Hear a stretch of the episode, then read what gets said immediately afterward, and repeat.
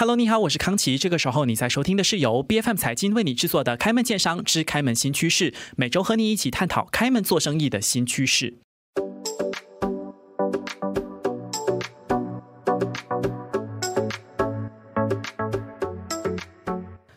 相信有在关注台湾的娱乐圈或者演艺圈的动向呢？呃，最近朋友们应该都会有聊到关于 Hashtag Me Too，在这个台湾的演艺圈、娱乐圈非常的盛行，很多的这个艺人好像都翻车、都塌房了，很多人的偶像都遭殃哈。当然，我们今天不谈台湾的演艺圈、娱乐圈，可是这个 Hashtag Me Too，毕竟它是跟性骚扰、性侵害有关。那我们开门做生意，最重要的是什么？就是你的雇员一定要受到保障，然后这个老板一定要尽好这个雇主的身份和角色。那么今天我们就请到了 Douglas E Advocates and Solicitors 的资深律师林碧芬律师来到节目当中，我们要来好好的聊一聊，到底 Hashtag Me Too 如果比照马来西亚的职场的话，我们有哪一些应该要注意的小细节，防范的措施又应该从何做起？马上来欢迎林碧芬资深律师，欢迎您。嗨，各位听众，大家好，我是碧芬。是，呃，毕芬律师，其实你是一位专业的职业律师嘛，就是呃很资深，然后从很资深也还好，但是应该是有有一段时间了，是吗？你从业多久了？我从业了六到七年左右。嗯哼，其实一般处理的是什么样的案件？我知道律师应该都有一些 expertise。呃，对。就是我们的专业文凭上来说，赋予我们的资格其实是做什么都可以啦。可是就是当然，大家会有自己的取向。然后我自己本身主要负责的是民事诉讼。嗯，那诉讼白话一点来说，就是上法庭的律师。OK，对。然后民事的话，主要就是呃，更多时候是个人、个人或者是个人和法人之间的一些权利上的纠纷。所以这个 Hashtag Me Too 也是。可以找到它可以是我们的范畴，也未必是，因为对应民事诉讼另外一个部分啊，我们其他朋友们在做的就是刑事诉讼的部分。那刑事的话，就是大家熟悉的 criminal，criminal 包括强奸啊这种纵火、杀人、性侵害，对。所以在刑事法典之下构成刑罚的，那这就会是刑事律师的范畴。那性骚扰。或者是性侵，它可以是民事，也可以是刑事的范畴。那这部分，我相信等一下我们会探讨到。这样子，其实哈，按照你个人的理解也好，或者作为专业的律师，对于这个 Hashtag Me Too，我们都知道，其实最开始是大概美国、欧洲国家比较熟悉那里开始的嘛，然后传到台湾。你个人理解，其实 Me Too 要表达的是什么？嗯。我的我对 Me Too 的理解，其实跟我相信很多人一样，就是从美国好莱坞，然后有女明星控诉制片人开始，嗯，大概是五年前的事情哈。是，但是。等我这次做了功课以后，我才发现，其实 Me Too 可能更广义来说，它是一个很持续，在更早之前就出现的一个社会运动。那它主要控诉的就是性犯罪。嗯哼。那可是我觉得聚焦来谈啊，就是这五年从美国，然后到最近在台湾的政治界，还有到。演艺界出现的密兔，我觉得它有一个特色，就是为什么这个风暴它会席卷全球，然后即便我们的物理距离那么远，我们会关注到，因为它发酵的地方是网络。嗯，美国是在推特，然后台湾这一波很多是在 Facebook、脸书。然后我对于这 Instagram，对对对对对。然后我对于这波 Me Too 的理解，他是受害者借助了网络的这个平台，把自己曾经遭受性犯罪的伤害公诸于世。那这种形式的控诉，对我来说最大的意义，它不是。当下的审判谁对谁错？因为对我来说，审判对错这件事情，最后必须交由司法去裁决。那它的意义会是什么呢？我觉得它是让受害者可以去挣脱话语权极度不对等的一种方式。嗯，什么意思哦？我们可以发现，在这次密兔风暴当中，被控诉的加害者，很多时候是有权有势。有地位，甚至能够牢牢把控受害者事业命运的人，是他在社会上面有影响力。对，他在社会上有影响力，而且他很多时候对所谓的幸存者或者是这批受害者有影响力。比如在美国。女演员对制片人的控诉，嗯在台湾小助理对于政治界名人的控诉，到最近在台湾有一些呃新晋的女艺人，他们对于演艺圈大佬的控诉，是那这些控诉，他们。为什么在很多年前可能没有直接说出来？有很多的原因，有可能是因为担心自己被封杀，有可能担心自己的饭碗不保，有可能担心自己是这么小的一个咖，说出来有人相信吗？会不会很多说出来的实情就会被媒体给盖掉了？我们不知道这些大佬们会不会只手遮天，所以他们在网络上发声，他们除了可以有舆论做他们的底气，我觉得我们看到另外一个效应，就是一个受害者站出来了。它就好像一个灯塔，是一个微光，信第二个微光，就很像最近有某一个女艺人，她出来自白以后，第二个艺人说：“我不想让她只是一个人。”嗯，所以当有更多的受害者集结在一起的时候，或许他们就会有更大的勇气，或者是底气，或者是素材去决定要采取下一步的行动。所以对我来说，Me Too 它不是一个终点，不是说今天我说出来了，哎，这个人就结束，对，他就结束，或者是某个人就。罪，我觉得某个人被控诉的那个人，当然他一定会有自己澄清、自白、自辩的空间，那才是平等的嘛。可是，我觉得关键就是平等这件事情，用了网络的平台，借了舆论，然后集结了更多的受害者，他可以把原本很不平等的那个权力关系稍微的弭平一些。嗯，而这只是一个开端。就很像我如果有关注的对的话，就是其中在台湾的其中一宗的受害者，他们集合了二十个人，打算一起去提告的。那我觉得这就是一个起点。嗯，明白。这是我对这件事的理解。我觉得它更像是一个意识的，呃，也也除了像我刚刚说，受害者本身可以团结起来，起到一个集体的效果。嗯哼。另外，它也是给大家一个对议题关注。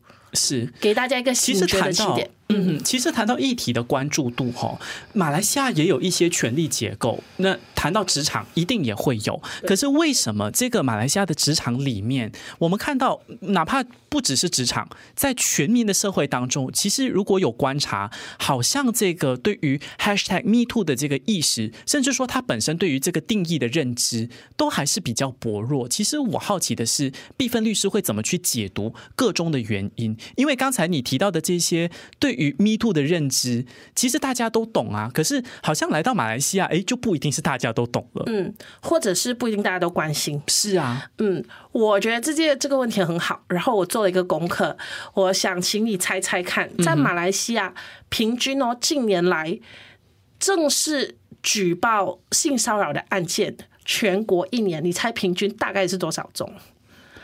一千应该还是有的吧。妇女部的发言人今年告诉我们，少过五十宗，少过五十宗哦。全是绝对不可能只有五十宗吧？Exactly, exactly。所以这就代表说，这件事情在马来西亚的大家对他的无感是，我觉得有一点超乎我们的想象的。你觉得是为什么？你问我的观察的话，啊，我自己觉得，我一开始觉得，我觉得会不会是法律？的部分做的不够到位，可是待会儿在我的分享当中，你可能会听到法律其实还是给了我们一些窗口和武器。嗯可是我觉得在这里更像是大家没有去把这个盾牌或者武器拿起来保护自己的意识。为什么呢？我觉得有两个层次的问题哈。OK，第一个我觉得是大家对于，因为我们在谈的性侵也好，或者是呃性骚扰，我觉得他这种性犯罪。在我的理解当中，它是一种对我们的性自主权的伤害。嗯哼，我觉得它不是纯粹的男女的议题，因为男性可以是受害者，女性可以是受害者，任何人都可以是。是，重点而且也不一定是雇员，他可以是雇主，也可以是受害者。他可以是任何身份对于我们自己性自主权的一个侵害。可是这个权利，什么时候我们要去捍卫自己一个权利？是当你对这个权利有认知，比如说，我现在走过去。抢了你的钱包，你一定会喊，因为你知道钱包是你私有的财物，钱也是。对对对，钱那个是你对自己的私有财产权的一个认知。如果我现在去打你，你一定知道，哎，你怎么可以打我？这是我的身体，我你不可以伤害我。我们对于不可以被伤害的权利，或者是我们对于自己的财产权，甚至作为公民，我有投票权，这一些权利的想象是很明确的。可是我觉得，在我们普遍的社会当中，对于性自主权这件事情的认知是很模糊的。比如今天我第一次见到你啊，我觉得你很帅，然后我就走过去，对你勾肩搭背，我刷你的背。哇！我搂你的腰，你可能觉得不舒服。可是，一个律师这样对你做，你是一个男生，这个不舒服是性骚扰吗？嗯，比如说我们在大学啊，跟异性朋友就是呃很熟呃很熟悉了，然后突然间深夜凌晨，他发了一个简讯问你说：“诶，你有性经验吗？你喜欢怎么样的性爱姿势？”这种言语没有肢体的接触，他又是不是性骚扰？他的理解是很模糊的，很模糊，而且你不知道界限在哪里。对，因为举像毕芬律师举的两个例子，刚才提到说你刷我的背，我可能就会觉得啊，这个人过度热情而已嘛，或者是这个呃问我有没有性经验的这个信息，我可能就会觉得哇，这个人好不会聊天，仅此而已。如果这个是你的感受，那也还好。可是如果今天。被摸或者是被问到问题的人感觉不舒服了，嗯哼，那么这时候他是不是也就构成犯罪？没有人知道。为什么我们会对于这一些边际或者是分寸这么的没有概念？我觉得归咎到底，它是我们在这整个环境，从小我们生活的家庭教育、社会到学校教育当中，性教育或者是性自主的观念的灌输当中，它是相当稀缺的。嗯，即便我后来再去做资料的时候，发现，哎，原来现在的小学课纲已经开始会有一些图文并茂的方式去教导大家。不要去，呃，身体哪个部分是不能被触摸？可是我自己作为九零后，我回顾在我过去小学、中学到大学所接触的教育当中，我从来没有学过这些事情。这些都是靠我自己的生命经验去理解。我有机会接触到，那我就知道。可是很多人如果没有呢？他只能活在这样的疑问当中。那你可能会说，哦，觉得不舒服了，那还是可以去问的啊，可以去 confront 这个人。嗯，可是。这件事有这么容易吗？是因为它也涉及权力结构啊。对，它不只涉及权力结构。我觉得在谈到权力结构以前，还有另外一个更可怕、更无形、更温水煮青蛙的事情，是这个社会的氛围。嗯哼。我们现在回想以来，我们曾经在新闻报道上有很红很红的，就是出现过，哎，有性侵案的时候，我们政治人物给予民众的规劝是什么？女生不要穿那么性感嘛，对，不要穿那么暴露嘛，嗯都是在检讨受害者。好几年前的时候还出现过了，就是哎，有人被强暴了怎么办？那可能可以考虑让强暴他的人把他娶回家，嗯。然后还有好几年前沸沸扬扬，我们终于有一个女孩勇敢的站出来，她叫艾英，她去指控班上的男教师说了性侵的笑话，她觉得让她很不舒服。这件事情的发生到最后，她引起争议，她被排挤，然后甚至是被施压、被对付。最后我看到最后的新闻 update，似乎全家是举家搬迁。嗯哼，当社会给你的是这种氛围和压力的时候，很多时候受害者。他在经历了各种各样的不舒服之后，他不确定，他也不会想要去求救，也不会想要去问，也不敢去对峙。很多时候，他就会觉得算了吧。嗯，可是我想引用的就是台剧很火的台剧《造浪者》当中说的一句台词，就是很多事我们不能就这样算了吧。嗯，因为你可能会觉得，哎呀，一句言语性骚扰被人家 cat calling，或者是摸一下又怎样呢？可是。多少的科学研究或者社会学研究都显示了，被性骚扰，当然甚至是性侵，对一个人的影响是很巨大的，很很巨大、很深层，然后很长远。而不去修复的话，它可能就会是一个一辈子，或者是你可能会复制在你下一代的事情。嗯，那所以我觉得这个。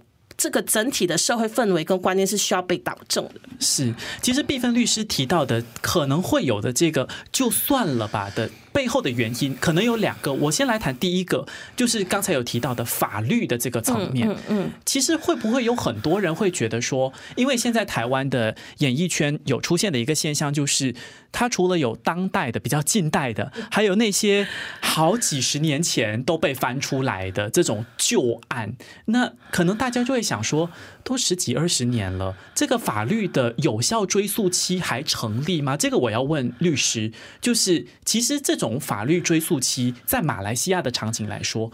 你是隔了多久都还能够提出来的吗？还是说真的有像看港剧那样，十年呃就过了，就不再能够付诸法律了？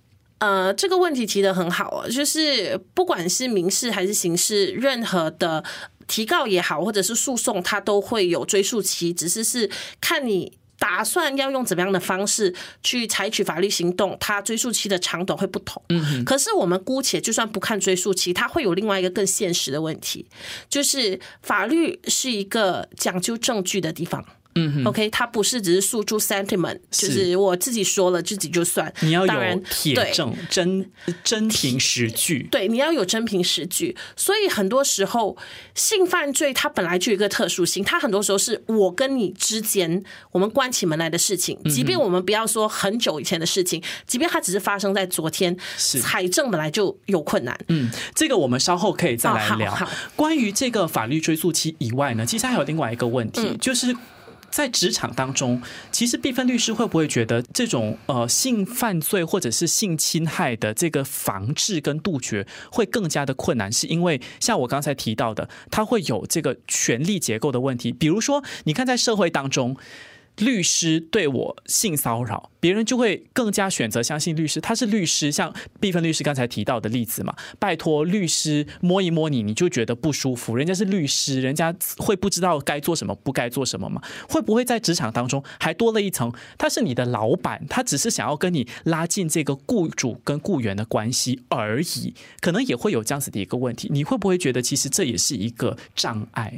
我觉得站在受害者或者是被骚。扰者的角度，您说的绝对是成立的。嗯，对，你看，因为呃，我觉得可以有两种可能啊。第一种就是，如果你是一个老板，尤其是你是一个对我有影响力的老板，你是我的 mentor，那很多时候你是我特别信任的人，在能力上或者是我们长期的合作。关系上，那这时候如果你突然间对我特别的热情、特别的友好，很多时候人的一个本能就会先觉得，哎，是不是我想太多了？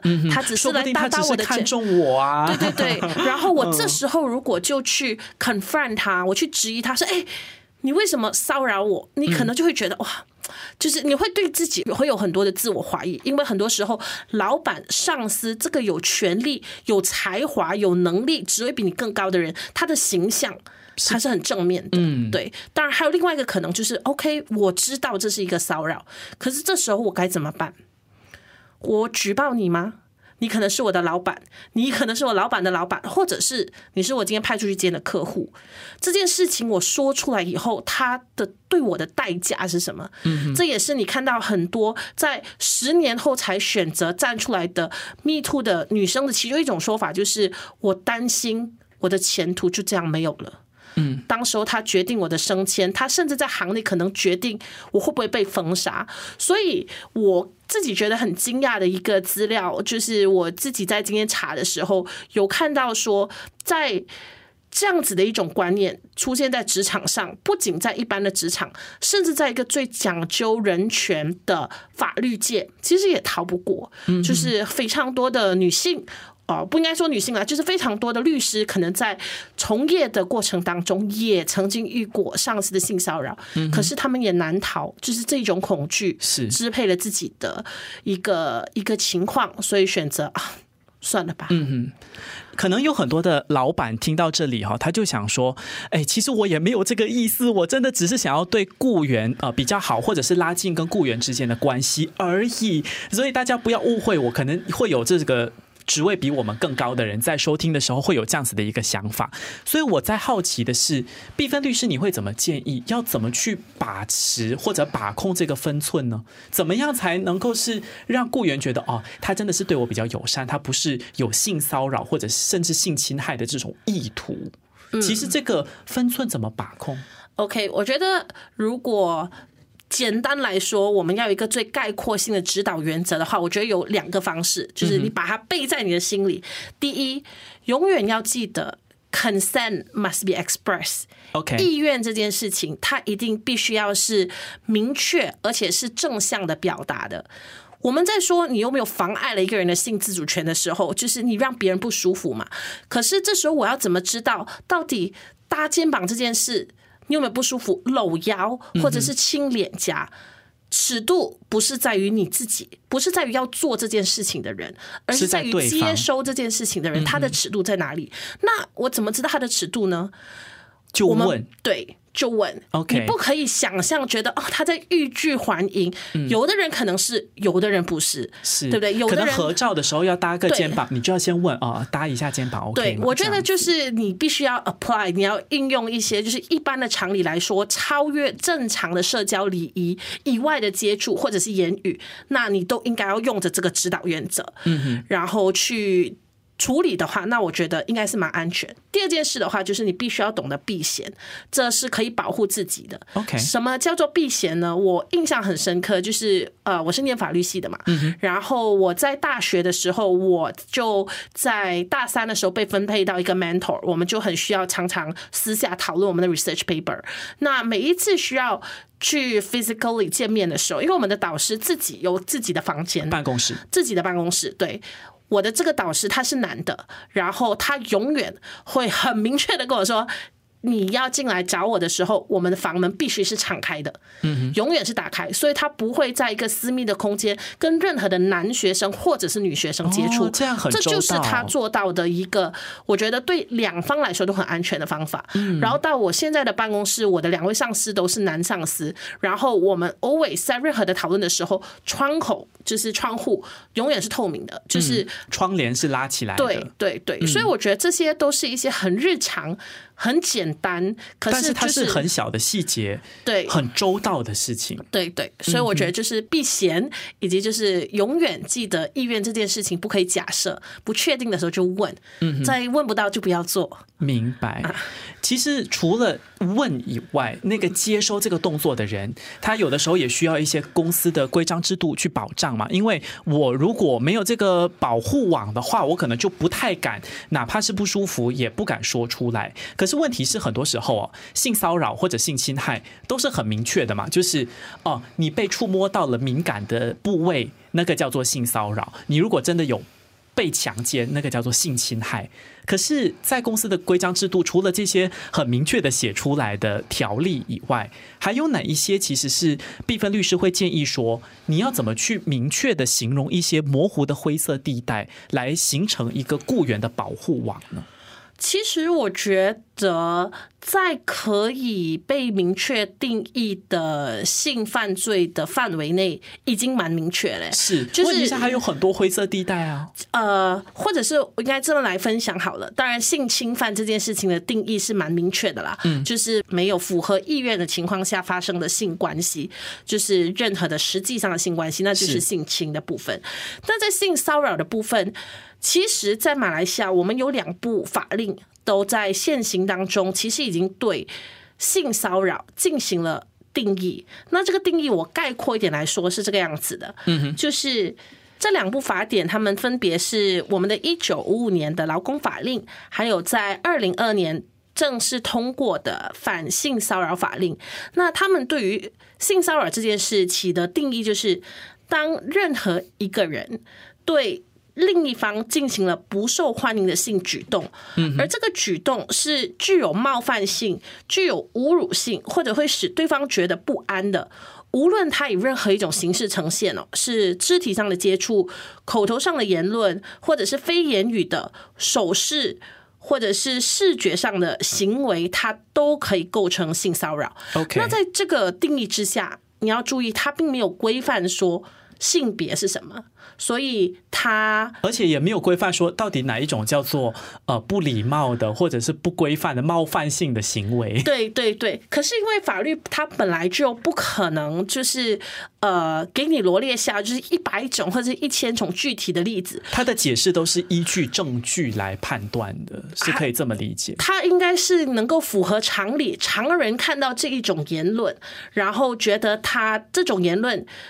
都会可以属于一种冒犯性的言论，或者是行为，或者是形式的话，那他就有可能可以构成性骚扰。嗯，明白。嗯，其实呃，毕芬律师谈到这里呢，呃，呃除了是这个雇员以外，雇主也有可能会面对这种问题，因为毕竟就是掌握权力的人嘛，所以呢，有的时候雇员。无可避免的，就是我们总是要把人分门别类的话，总会有一些为了达到一定的目的，然后不择手段的这样的一群人，这样的一类人，那他可能也会对于雇主，像我们前面谈到的这个掌握权力的，在权力结构比较上层的人，也可能会遭到这个骚扰和侵害。其实他们这些掌握权力的人又该要怎么做呢？因为如果他站出来说：“哦，我我受到性骚扰，受到性侵害。”可能会比较难以被人相信呢，因为常理来说，拜托你掌握权力，你怎么可能会面对这种问题？那毕芬律师，你的看法是怎么样？有什么样的建议？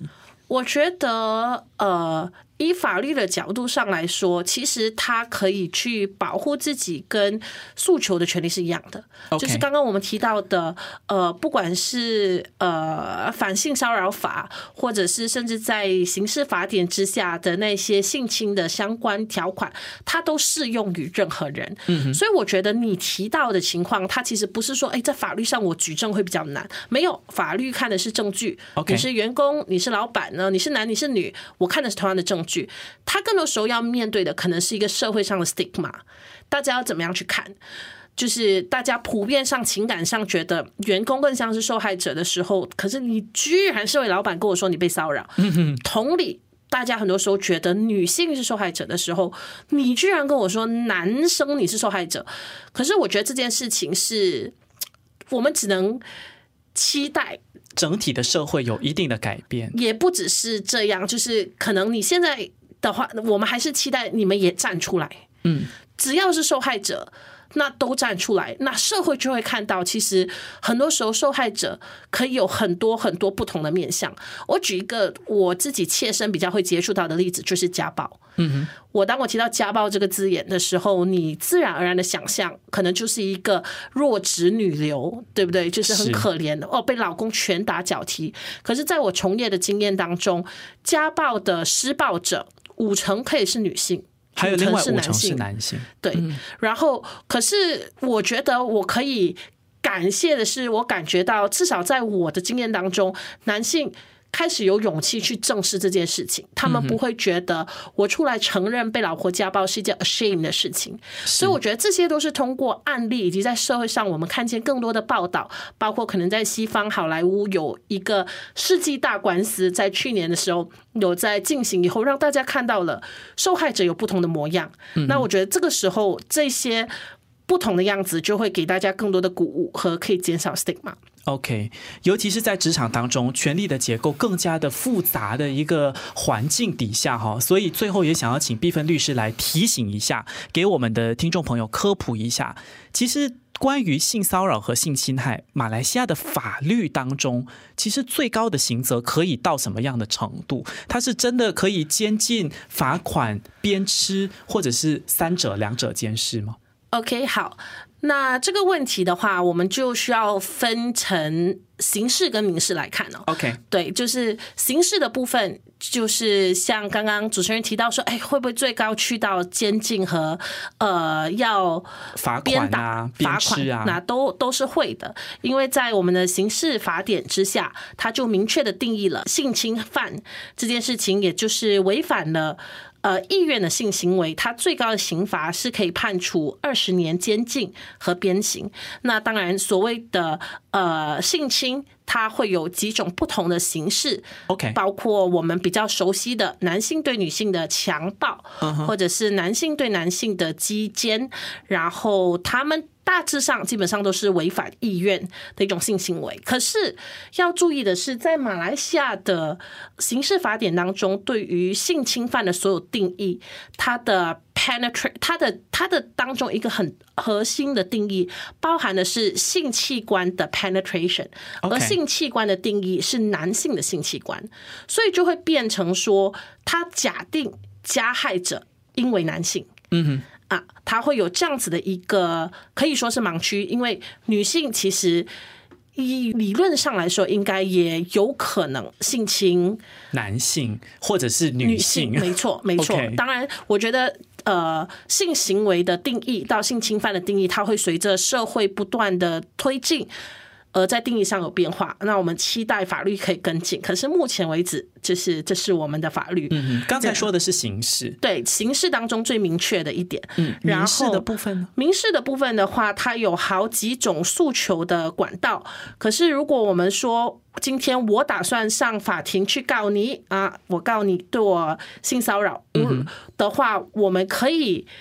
参考的就是在二零一六年的时候，我们联邦法院有一个很标杆性的判决。OK，它正是把性骚扰这个概念。纳入为侵权法的范畴，所以换言之，我们可以通过展开民事诉讼，也就是我告你的方式来去向法庭索取赔偿。嗯哼，对，所以但是赔偿是指的是罚款啦，通常啊，就涉及金钱的部分。对，可是罚款跟赔偿的差别是在刑事当中，罚款的意思就是这笔罚款它是上缴给国家的。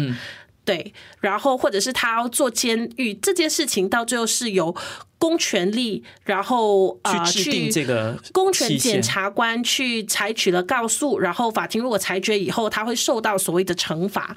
可是，在民事的范围当中的话，就是你伤害了我的权利，我现在要法庭来给我一个判决跟裁决，说你应当赔偿我多少。嗯，所以白话文来说，这笔钱到最后的归属是我。OK，但是它跟所谓的罚款不一样。嗯哼，但是民事的话，它就不涉及什么坐牢啊、鞭笞，就比较不会出现这样的刑罚。民事的话，它会有坐牢的可能，但它不是直接的。就是比如说，今天我采取民事的方法对你起诉，然后我胜诉了。法庭判决说，比如你要赔偿我一百千马币的一个判决，然后你违反这个停令的话，你可以被视为藐视法庭。藐视法庭的其中一个后果就是坐牢。OK，对，所以它是一个对对对，它是一个在 enforcement，就是我们要去强制执行停令的时候，但它不是一个直接的结果。嗯哼。当然，今天的上半期的节目当中呢，我们就只是先聊关于这个 Me Too Hashtag Me Too 在职场当中应该要怎么体现出来，然后在职场这个权力结构比较复杂的一个环境底下，我们要怎么去防范和杜绝这个性骚扰和性侵害？你的这个分寸要怎么把控等等的。当然，最终也聊到了关于可能的刑责。下个星期的下半期节目当中呢，我们会继续来聊一聊这个面对性骚扰和性侵害的雇。你要怎么搜证这件事情？今天再一次谢谢 Douglas E Advocates and Solicitors 资深律师林碧芬律师，谢谢你，谢谢。开门见山之开门新趋势是 B F M 财经制作的节目，你可以在财经官网 c a i j i n dot my b f m dot my 或者最新版本的 B F M App 以及各大播客平台收听到我们的节目。这个节目每逢周四早上十点准时更新，更多精彩内容欢迎您到 Facebook、Instagram、LinkedIn、TikTok 以及 YouTube 搜寻财经的财，今天的金，开门见山之开门新趋势，我们下期再见。